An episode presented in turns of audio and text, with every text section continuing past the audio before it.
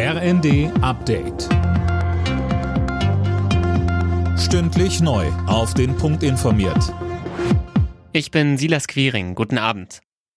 Bundeskanzler Olaf Scholz will einen früheren Start der Gaspreisbremse prüfen. Ein Beginn ab Januar soll jetzt ausgelotet werden, sagte er heute. Zuvor hatte unter anderem das deutsche Handwerk gefordert, dass die Bremse nicht wie von der Gaspreiskommission vorgeschlagen erst ab März gilt, sondern schon früher, weil es sonst für energieintensive Betriebe eng werden könnte. Scholz sagt, was wir nicht machen können, ist zu beschließen, es äh, klappt am 1. Januar und dann sagen die Unternehmen, die das herstellen müssen, die Versorgungsbetriebe, klappt aber nicht, das machen wir nicht. Das wird nur in einem großen Schulterschluss in Deutschland gelingen und den organisieren wir gerade, die Fragen zu diskutieren, wie das geht.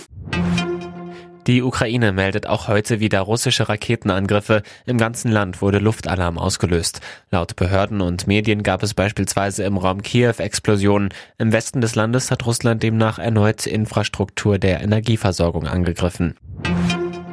In Italien übernimmt die neue rechte Regierung. Staatschef Mattarella hat das Kabinett im Präsidentenpalast in Rom vereidigt. Fabian Hoffmann berichtet. Giorgia Meloni ist nun erste Ministerpräsidentin des Landes überhaupt. Morgen steht die erste Sitzung des Ministerrates an. Kommende Woche muss sich die Regierung einem Vertrauensvotum im Parlament stellen. Meloni führt eine Dreierkoalition an aus ihrer ultrarechten Fratelli d'Italia, der rechtspopulistischen Lega und der konservativen Forza Italia. Wie genau die Richtung der neuen Regierung aussehen wird, ist unklar, denn es gibt unterschiedliche Ansichten beispielsweise im Umgang mit Russland. Meloni hatte sich zuletzt zur EU und auch zur NATO bekannt.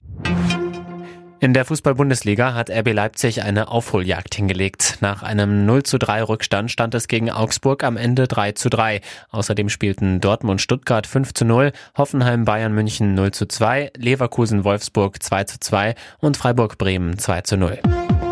Alle Nachrichten auf rnd.de